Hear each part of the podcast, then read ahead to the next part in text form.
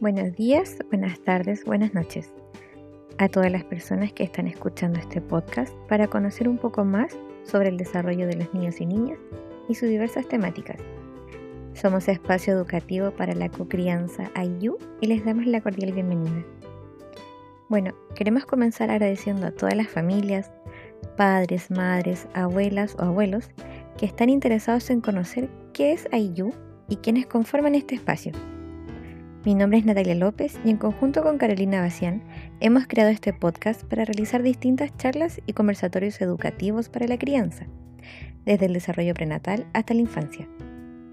El espacio educativo para la cocrianza IU nace a partir de la idea de dos educadoras que quieren compartir sus conocimientos sobre la crianza respetuosa, el apego, el desarrollo de los niños y niñas y otras temáticas para poder ayudar a las familias en cuanto a la crianza. Ayu significa tribu en quechua. Eso nos lleva a que la crianza de un niño o de una niña debe partir desde la tribu y que a su vez las personas que cuidan y crían necesitan de un apoyo constante de parte de sus familiares para poder guiarse en esta gran aventura de la crianza.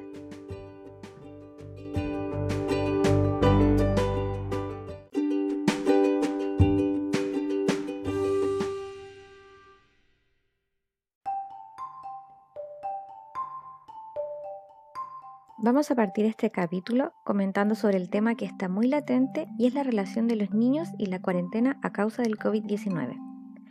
Queremos comenzar mencionando que el hecho de que los niños y niñas estén permanentemente en sus casas puede causar ciertos cambios en sus comportamientos, como por ejemplo que dejen de dormir o comer solos, que tengan un retroceso o un cambio en su control de esfínter o que presenten mayor cantidad de pataletas durante el día.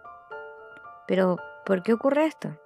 Bueno, en primera instancia, estos cambios son normales, ya que los niños y niñas están pasando por una etapa en donde su rutina diaria fue modificada totalmente, sobre todo para aquellos que estaban asistiendo a un centro educativo o jardín infantil, lo que les hacía tener una rutina permanente y constante. Muchos de estos niños también estaban desde las 8 de la mañana hasta las 6 de la tarde, por lo que estar ahora todos los días y todo el día con su madre o padre, o ambos, produce que exista una modificación en su rutina y además se vuelven un poco más regalones ya que están aprovechando de disfrutar la presencia constante del adulto. Con respecto a las pataletas, nuestro consejo es que puedan respetar la emoción del niño niña y que puedan conversar sobre ello y evitar ignorar la situación. Los niños y niñas expresan sus emociones y sentimientos a través de las conductas y la expresión corporal y muchas veces desconocen lo que están sintiendo. Nosotros como adultos y que ya tenemos un camino de la vida emocional recorrido, debemos orientarlos en lo que están sintiendo en ese momento, para que él o ella pueda comprender y entender lo que le estaba sucediendo. Como por ejemplo, si un niño está enojado porque quiere comer más chocolate, uno puede decirle, mm, veo que estás enojado porque quieres más chocolate, pero no puedes comer más porque te puede doler el estómago. ¿Qué te parece si cocinamos algo juntos? Otro ejemplo puede ser si una niña llora porque tiene sueño, pero no, quiere ir a no se quiere ir a acostar. Uno puede decirle, veo que estás cansada porque has jugado todo el día. ¿Por qué mejor no vamos a dormir y te leo un cuento? La idea es que siempre se pueda dar una opción para calmar esa emoción.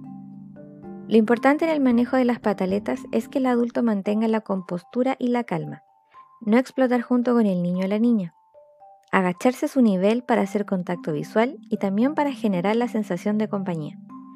Usar un tono de voz tranquilo y palabras simples que puedan comprender.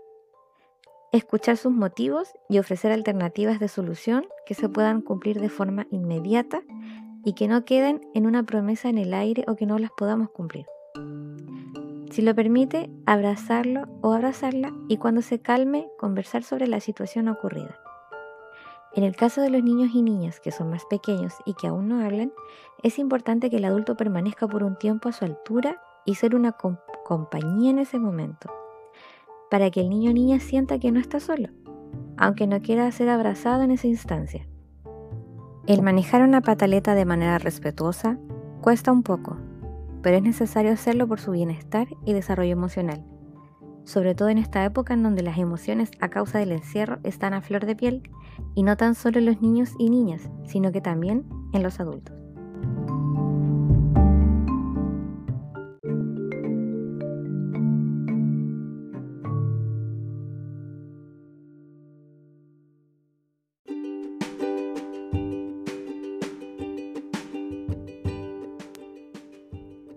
Esperamos de todo corazón que esta pequeña instancia de conversación que hemos tenido les ayude en su crianza los invitamos a revisar nuestras redes sociales en Instagram como ayu.educativo y en Facebook como Espacio Educativo para la Cocrianza Ayu.